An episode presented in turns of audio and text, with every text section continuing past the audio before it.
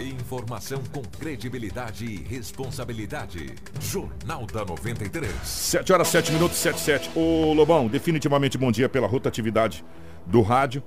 Que final de semana, hein? Que final de semana nós tivemos aí com bastante acidentes, enfim, e apreensões. Seja bem-vindo, vamos fazer um resumo do que foi esse final de semana aí, meu querido. Um abraço, Kiko. Bom dia, bom dia aos ouvintes. Verdade, vários acidentes, mas os acidentes são registrados na BR-163, até porque não foi em Sinop. Foi entre Primaverinha e Sorriso, e daí é a PRF que acaba atendendo, principalmente a PRF ali da cidade de Sorriso. Mas a gente já sabe todos os detalhes e também o nome das vítimas que acabaram tendo as suas vidas ceifadas nesse acidente.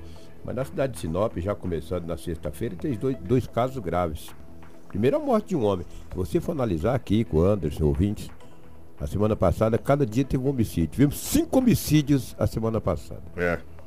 Começou de segunda a sexta, cara. Segundo advogado, depois a mulher, depois um homem foi assassinado, acusado de estuprar aquela mulher, são três.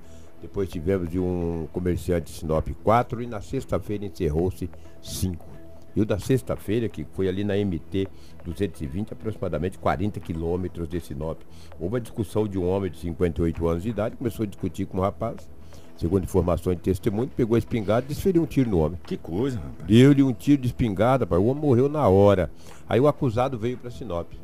A polícia recebeu a informação, foi até o local. Passaram as características do homem. Na Praça Plínio Calegaro tinha um homem, rapaz. Todo ensanguentado, tudo sujo de sangue. A polícia parou, ele não negou que foi ele que tinha atirado no homem.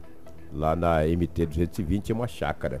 Ele foi preso em flagrante, encaminhado à delegacia municipal. Bem pertinho, da Praça Plínio até a delegacia. Foi 100 metros. Aqui, isso é, 100 metros, exatamente. É? Mais ou menos, um pouquinho mais, né?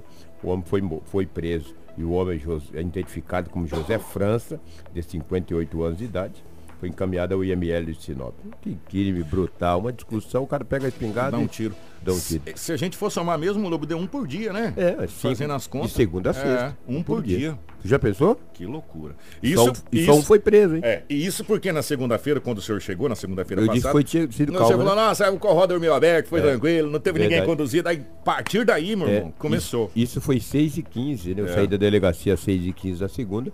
A partir das 6 e meia o trem começou a desandar. Foi um Oxalá que essa semana possamos ter uma semana de muita paz, de muita tranquilidade. Você falou que de um acidente brutal na BR-63. É. Foi ali entre Primavera, Primaverinha e Sorriso. E Sorriso. Três homens estavam de moto, cada um com uma moto. Eu vou bater no Cobalt. Cobalt, Cobalt. É, que tava um casal, é, né? Que tava um casal. O casal não ficou ferido. Mas Leandro Luca Diel, de 34 anos de idade, um advogado identificado como Cristiano Kaiser, de 31, morreram na hora. O... Um outro rapaz estava com a moto, identificado como Leandro Cristiano, e isso passa bem no hospital. O Leandro, ele é parente, é sobrinho do vereador Viseiro. É mesmo? É. é? Que coisa, né, rapaz? Impressionante. Mas também, e tem esse Leandro Lucas Diel, né? Também é um sobrenome bastante conhecido. É, o Diel, o Diel que é sobrinho. Ah, o Diel, então é, não é o, o Lucas. Diel. Porque o Lucas é Leandro é, Cristiano. Leandro Lucas Diel. Ah, ele é sobrinho do Viseiro. Esse faleceu, tem 34 anos, faleceu na hora. O outro que morreu, Cristiano oh, Nós estamos com imagem na é. live aí. Tá com a imagem, Marcelo? Muito forte. Ó, foi uma, foi uma pancada violentíssima. A moto acabou, né? Violentíssima, violentíssima, violentíssima. A PRF ainda não sabe precisar certinho. É, Está em investigação uhum. nessa situação toda. O Cobalt acabou saindo da pista também, né? foi para fora, para o barranco abaixo. É, foram três motos e um carro nesse acidente. Que coisa, né? Envolvendo quatro veículos, quatro né? veículos. motorizados. Dois motoqueiros faleceram ali na hora, uhum. né? Um terceiro ficou ferido, mas passa bem, passa bem sem gravidade. E os, ó, o casal que estava no, no, no, veículo também se feriu, mas tá, não está em estado grave, está bem. Né? É, e as imagens, é, ontem nós pegamos, nós, chegou essas imagens pra gente, ela é muito forte, Lu. Teve uma moto que ela simplesmente se desintegrou. É verdade. Se desintegrou, né? E, e a gente sabe mais do que do que nunca que aqui a gente tem um, uma galera que gosta muito de motocicleta e eles saem geralmente final de semana para tomar café da manhã, é, enfim, andar na, na, na região, né? E infelizmente não é o primeiro caso que acontece com conhecidos nossos e amigos nossos, porque são duas pessoas muito conhecidas em Sinop, viu? Muito conhecida. O, o Leandro Lucas, de El, de 34 anos, inclusive é empresário do ramo madeireiro, né? Muito conhecido, é amigo nosso, um cara gente boníssima. E a gente fica muito triste com, com esse acontecido. Né? E agora a, a pista da BR-63 ela ficou interditada por um bom tempo, viu, Lobo? Tanto no sentido Sinop-Cuiabá como Cuiabá-Sinop. É verdade, porque as pessoas que vieram ontem de Lucas, os torcedores do Lucas, do Rio Verde, eles me falaram que a pista estava tá, interditada. É, é, triste, cara. Lamentável. E lamentável. aí até que a, a, PRF faça toda a perícia, aquela coisa toda, tire toda a situação. A Rota do Oeste também estava participando dessa situação para que comece as investigações. Agora o fato é que, infelizmente, mais duas pessoas muito conhecidas e amigos nossos se vão na BR-163. É, né? lamentável, é lamentável, lamentável. Será que essas motos vinham próximo da outra, né? Que... Provavelmente, né? Porque ela, ela cara não tem ainda uma, uma ideia. bateu é. e pegou as três e um próximo, né? É cara? É muito próximo, é, geralmente. Pode. É, enfim. É difícil. É um acidente, é. por isso que chama acidente. O que muitos arrombamentos em Sinop, na Rua das Ameixeiras, cara. Um indivíduo estava em frente de uma casa e a vizinha até que viu aquele homem estranho de frente da casa. Mas da casa do vizinho, não era da dela, claro, né? Quando o vizinho chegou, cara, a casa tinha sido arrombada, levaram um televisor grande, mas grande Olha, vou te falar, o vizinho perguntou, mas rapaz, entrar na minha casa aqui arrombar, falou, eu vi um homem parado aí, ó. Só que eu não sabia, vi só parado. Se vê parado, aciona a polícia. Pessoa suspeita não pode estar parada em frente de uma casa 5, 10, 15, 20 minutos. Aciona a polícia. Se não tem nada, não vai preso. É. que o cara quer ficar parado em frente de uma casa? Em frente da minha, ele não vai ficar. É só ouvir e já espirra. Porque, ah, mas eu tenho direito de ir e vir. Ah, tem direito de ir e vir, mandar, não ficar parado. Ah, e a polícia tem o direito de pedir de seus pedir documentos. Seus documentos, abordar ele, entendeu? Ah. Não, exatamente. Aí a vizinha falou, ah, eu vi um homem parado aí, mas, mas daí, teoricamente foi esse homem, já foi passado as características para a polícia. Um outro, uma outra situação que aconteceu em Sinop, um homem de 39 anos de idade, morador ali do Jardim Ibirapuera, foi roubado, dois homens chegaram armados, anunciaram o assalto, foi levado uma quantia em dinheiro de aproximadamente 180 reais, os cartões e o aparelho celular. Ele não pôde fazer nada, porque os dois homens, um deles chegou armado, já encostou a arma e disse, é um assalto, passa a grana, passa o dinheiro. Ele falou, meu 180 já foi. Passou o dinheiro, a carteira e os dois homens tomaram o rumo ignorado. Também esta noite, também um homem de 33 anos de idade passou um susto muito grande. Ele foi levar uma amiga na residência dela. Foi levar. No boletim de ocorrência não fala o horário, mas foi à noite. Foi levar a amiga. Ele estava com o automóvel Corolla. Foi levar a amiga, quando ele parou o carro, que a amiga desceu. Ele foi sair, dois homens apareceram e disseram um assalto. Levaram o Corolla do homem. Que rapaz. coisa. Pô, levaram o Corolla, levaram os documentos, o aparelho celular, o documento de uma moto que estava no, na carteira. Esse fato ocorreu, só para vocês terem uma ideia, ali muito próximo do tiro de guerra na rua das Azaleias, bem ali na, beirando aquele mato ali. Ele parou para poder deixar uma senhora. Quando ele foi sair, os dois homens o abordou, o abordaram, né? Porque eram dois. E praticaram esse assalto. Triste, né? Pô, perdeu o Corolla. Tomara que ache. Um Corolla é caro, né, cara? Tomara que ache esse carro desse homem aí, pô. Que isso? É, não é fácil. Hoje tem que estar atento a tudo. Não sei se ele não viu esses dois homens, porque é importante quando você for chegar na sua casa, for deixar um amigo ou uma amiga, você sempre dá uma verificada se tiver alguém próximo, né? Se tiver alguém próximo, você dá uma volta, espera, senão você vai chegar em casa, cara. Tem duas pessoas paradas próximo ao teu portão. E se for pessoas estranhas, tu não adentra a casa, cara. Pega o carro e vai embora, dá uma volta.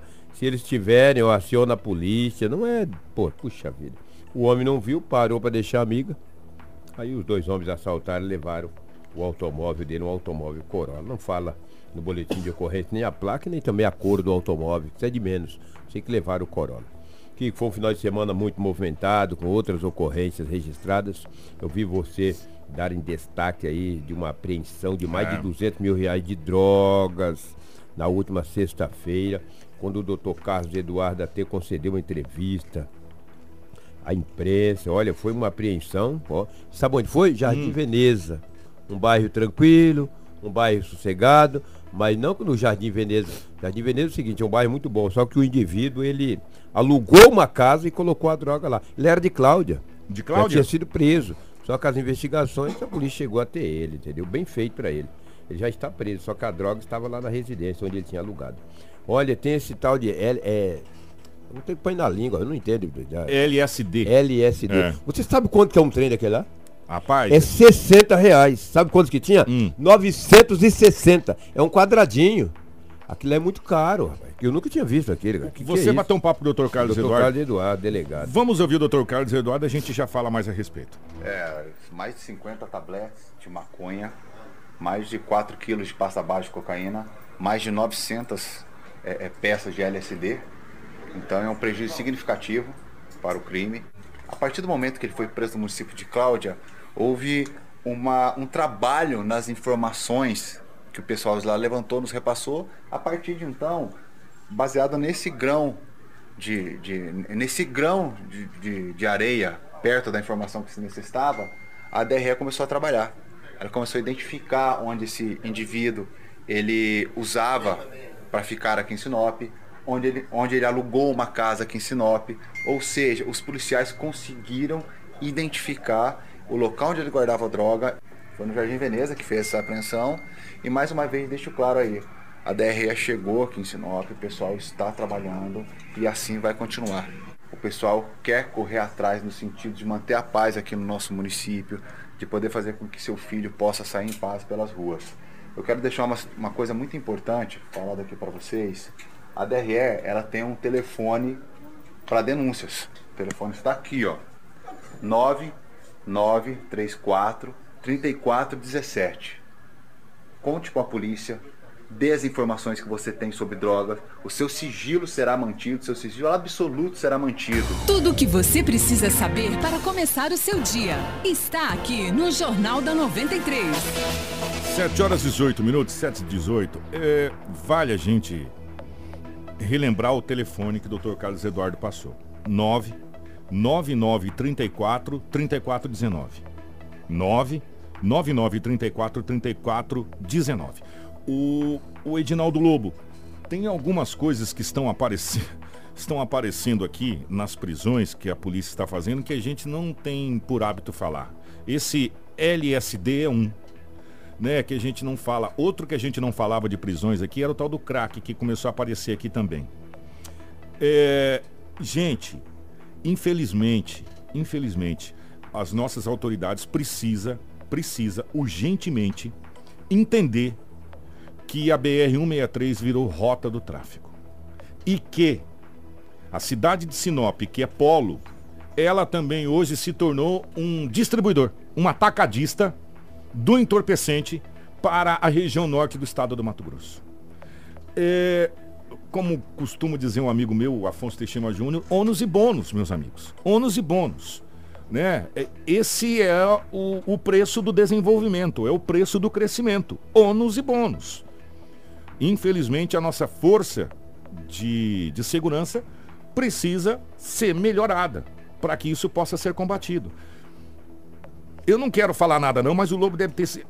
A gente podia até perguntar para o Dr. Carlos Eduardo, para a equipe da, da DEF, da, da polícia, o que nós já tivemos de prisão e apreensão de entorpecente de janeiro até agora, 25 de março aqui em Sinop, não está escrito no gibi. Se a gente for pegar de novembro, de todos aqueles não sei quantos quilos lá que foi preso, Lobo, foi quase uma tonelada, né, de novembro a- do final do ano. Gente, é uma quantidade absurda de entorpecente que foi preso e apreendido aqui na cidade de Sinop e região. E dos mais diversificados, nós estamos falando de cocaína, de pasta base de cocaína, agora apareceu esse tal desse LSD aí. Droga Né? cara, hein, cara? Tinha 960 quadradinhos, totalizando 57 mil reais. É, é, olha, eu vou falar uma coisa pra você. É, a, a gente precisa tomar providência nessa situação. Porque, infelizmente, Sinop passou a ser atacadista para o norte do estado do Mato Grosso. Essa é uma realidade que a gente precisa encarar de frente. Porque o grande problema, Lobo, às vezes as autoridades, eles até encaram de frente, mas não tem como trabalhar. Olha a estrutura.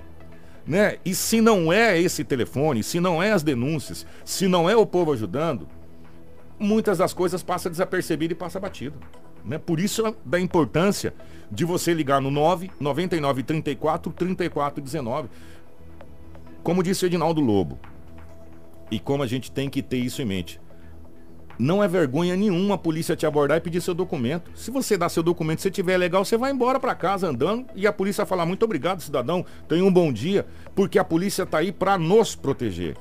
Agora, se você deve, irmão, é, Essa é a situação. Se você vê qualquer movimentação suspeita, entre em contato com a polícia. Às vezes pode não ser nada, mas às vezes você pode tirar de circulação um, uma quantidade de entorpecente, como foi tirado aqui. Essa droga maldita, tal de LSD, que eu nem sei que, que miséria que é isso aqui, né? A gente já ouviu falar a respeito, mas não sabe os efeitos que ela tem, que a gente conhece aqui, a maconha, a cocaína, que é o, o, o, tradicional que a gente aprende aqui na cidade de Sinop. E agora começou a aparecer drogas que a gente não conhece. Como é o LSD, o, o próprio crack, que já teve algumas prisões aqui e apreensões, que o Edinaldo Lobo trouxe, não só em Sinop, como na região, que é essa droga maldita que vicia na primeira ou na segunda, no segundo, na segunda vez que se usa, e as pessoas ficam parecendo um zumbi né? É só você ver aquelas imagens lá, Anderson da Cracolândia, as pessoas parecem um zumbi. É verdade. As pessoas não tomam mais banho, não comem, as pessoas não fazem nada, só vivem em função dessa maldição. Esse aqui é o câncer da sociedade brasileira. A tal da droga do entorpecente. A gente fica muito triste. Teve um homicídio também que você estava falando aí, Anderson, de uma, de uma de uma delegada, é isso? É uma investigadora, na verdade, né, da Polícia Civil lá de Ribeirão Cascalheira. No, no Araguaia? É, uhum. ela foi assassinada no sábado, na sexta-feira à noite, né? Um grupo invadiu a, a, a, residência dela, que fica numa chácara, na verdade, a cerca de 40 quilômetros da cidade. E sequestraram ela, no entanto que foi um latrocínio, né? Levaram um automóvel também dela e ela foi encontrada. Ah, morta, então o corpo dela foi encontrado. E ontem a polícia conseguiu uh, prender cinco pessoas, né? Foram cinco aí jovens com idades, olha só aqui, com idades entre 18 e 24 anos. E também dois menores, dois adolescentes de 17 anos, eles foram presos, eles formam uma, uma organização, conforme a polícia, né, são uma organização criminosa aí que efetuou vários roubos e furtos na cidade. E o último deles foi então esse latrocínio aí que acabou na morte da investigadora. Ah, eles entraram então nessa residência, fizeram ela de refém e ontem a polícia aí conseguiu prender todo esse, esse grupo aí e na verdade assim quem executou o crime na verdade foram é, um jovem de 21 anos identificado como Diego Correia de Araújo junto com um adolescente de 17 e eles foram todos eles né, presos e apreendidos ontem lá em Querência. E as outras cinco pessoas deram suporte. Na live tem a foto aí tá passando a foto de todo mundo. Uh, eles foram presos ontem e agora vão responder pelos crimes, por esse crime aí, né? E também pelos outros que eles cometeram lá na cidade. Então, foi um final de semana, como você falou, não só aqui em Sinop, mas movimentado também no estado inteiro, né? Pois é, que coisa, hein? Ó, teve um, um outro acontecido. Deixa eu só fazer uma correção aqui. O final do telefone não é 19, é 17, tá? Isso. 9 99 34 34 17. 9 99 34 34 17, tá? Só fazendo a correção. Tocaram fogo numa ponte também.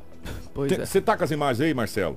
É, segundo as informações que chegou pra gente, parece que foi os índios, pelo Sim. menos a informação da, da conta, que os índios teriam tocado fogo numa ponte. Onde é essa ponte, o Anderson? Fica ali na região de Brasnorte, né? Uma estrada vicinal ali em Brasnorte. E um proprietário rural, ele gravou um vídeo dizendo que ali seria a única rota para escoamento, né, para produção. E diz que agora é, vai ter que fazer uma força-tarefa aí para recuperar essa ponte também. Não se sabe como será feito, mas ele gravou um vídeo e a gente teve acesso a esse vídeo desse produtor rural. O...